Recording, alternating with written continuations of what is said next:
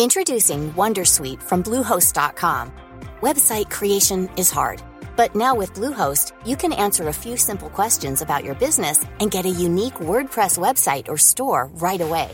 From there, you can customize your design, colors, and content. And Bluehost automatically helps you get found in search engines like Google and Bing.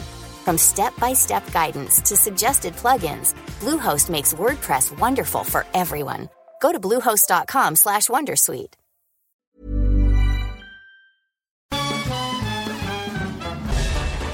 Farándula 021 es un podcast de cultura pop, donde analizaremos sin piedad series, películas, programas, música, moda, tendencias, libros, redes sociales y hasta figurosas e inventadas. Cada jueves un nuevo episodio, con Horacio Villalobos, Pilar Bolívar, Mauricio Valle, Maniwis, La Supermana, Alejandro Broff, Jeremy Cruz y Mario Lafontaine. Farándula 021, un podcast con periodistas, psiquiatras y vestidas. Hola. Hola. Hola. Hola, hola. ¿Estás ahí? ¿Quieres saber lo que está pasando en tu país y en el mundo en pocos minutos? Te lo cuento.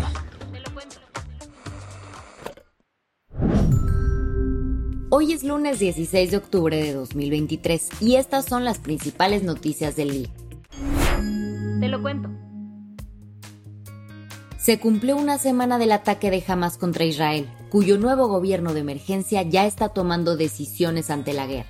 Este nuevo gobierno de emergencia y unidad tuvo su primera sesión el fin de semana, y aprovechando el foro, el primer ministro israelí Benjamín Netanyahu prometió demoler a Hamas. Y parece que está cumpliendo su promesa. Las fuerzas de defensa de Israel continuaron su contraataque en Gaza, no sin antes advertir a los habitantes del norte de la región para que evacuaran sus hogares. Eso sí, la ofensiva terrestre israelí para tomar el control de Gaza aún no comienza, a pesar de que parece inminente desde hace días.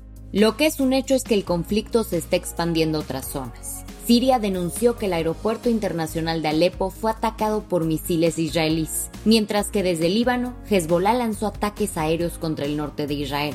Con todo esto, el número de víctimas continúa subiendo. El Ministerio de Salud palestino en Gaza reportó que más de 2.600 personas han muerto. Por su parte, el ejército israelí informó que hay más de 1.300 muertos. Las autoridades de Israel también aclararon que son 126 las personas que permanecen como rehenes de Hamas en Gaza. De ellos se cree que 8 son alemanes, 5 estadounidenses, 2 mexicanos y el resto israelíes.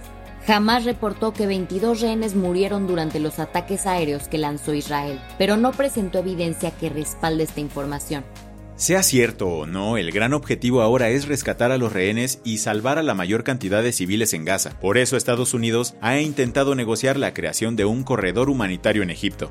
Tras su visita a Jerusalén, el secretario de Estado Anthony Blinken se reunió con el presidente egipcio Adel Fattah el-Sisi a quien intentó convencer de abrir un corredor humanitario en la ciudad de Rafah, que es la única ruta viable para la entrada de suministros a Gaza y salida de civiles. Aunque el presidente egipcio no quiere abrir su frontera, pues teme que entren a su país millones de migrantes y se puedan colar algunos terroristas. ¿Qué más hay? Daniel Novoa será el próximo presidente de Ecuador.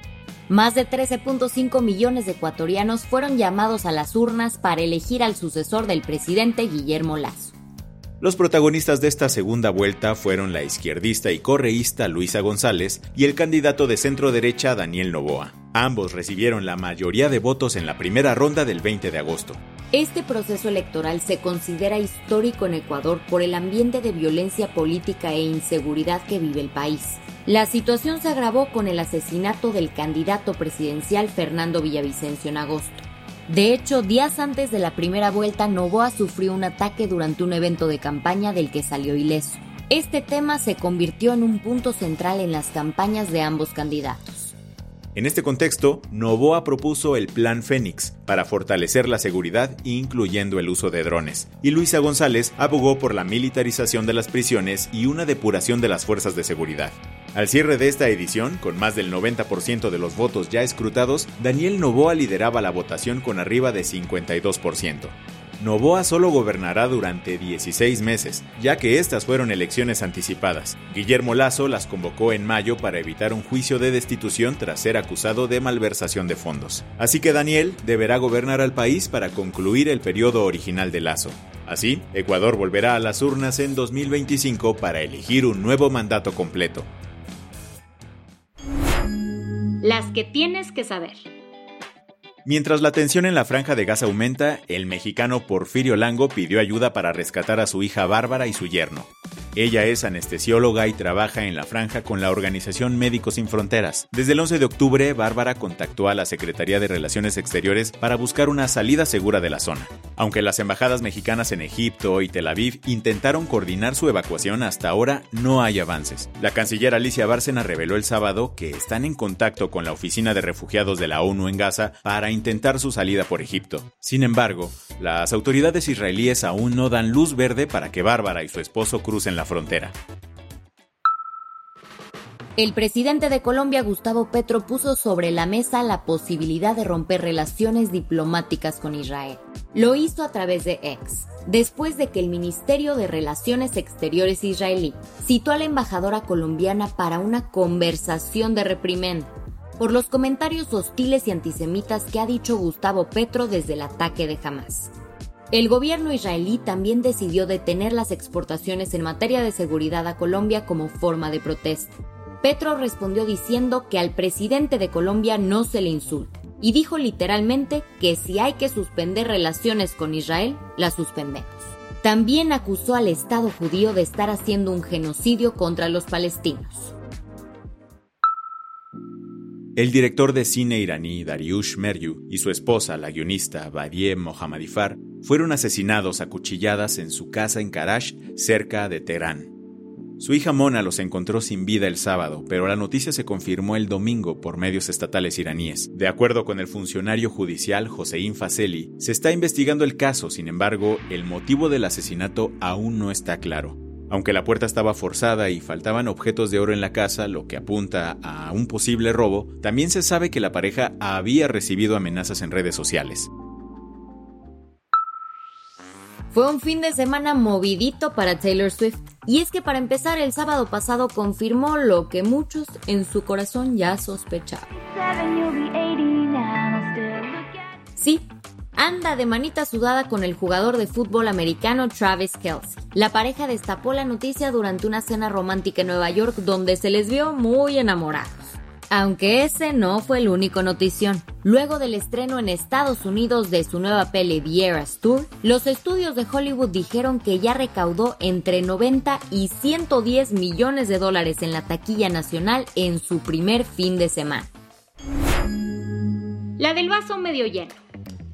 ¿Has oído hablar de las Amazonas de Yaxuna? Se trata de un equipo de softball indígena, únicamente de mujeres que desafía los estereotipos machistas en el deporte en México. Las integrantes de la comunidad Yaxuna juegan con sus coloridos trajes bordados en honor a sus raíces mayas. Además lo hacen descalzas, tal y como vive la gran mayoría de la gente en su poblado. Desde hace años estas atletas han luchado para demostrar que las mujeres indígenas son capaces de jugar el deporte que quieran. Con esto cerramos las noticias más importantes del día. Yo soy Andrea Mijares. Y yo soy Baltasar Tercero. Gracias por acompañarnos hoy en Te lo Cuento. Nos escuchamos mañana con tu nuevo shot de noticias. Chao.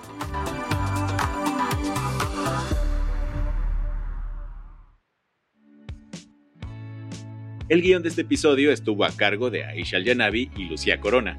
Paula Gándara es la editora del guion y la dirección editorial es de Sebastián Ermenger. Gelúe Santillán es la directora creativa y el diseño de sonido está a cargo de Alfredo Cruz.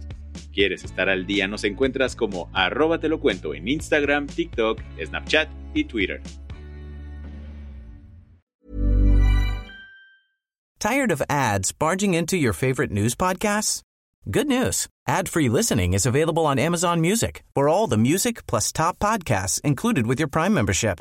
Stay up to date on everything newsworthy by downloading the Amazon Music app for free or go to amazon.com slash news ad free. That's amazon.com slash news ad free to catch up on the latest episodes without the ads.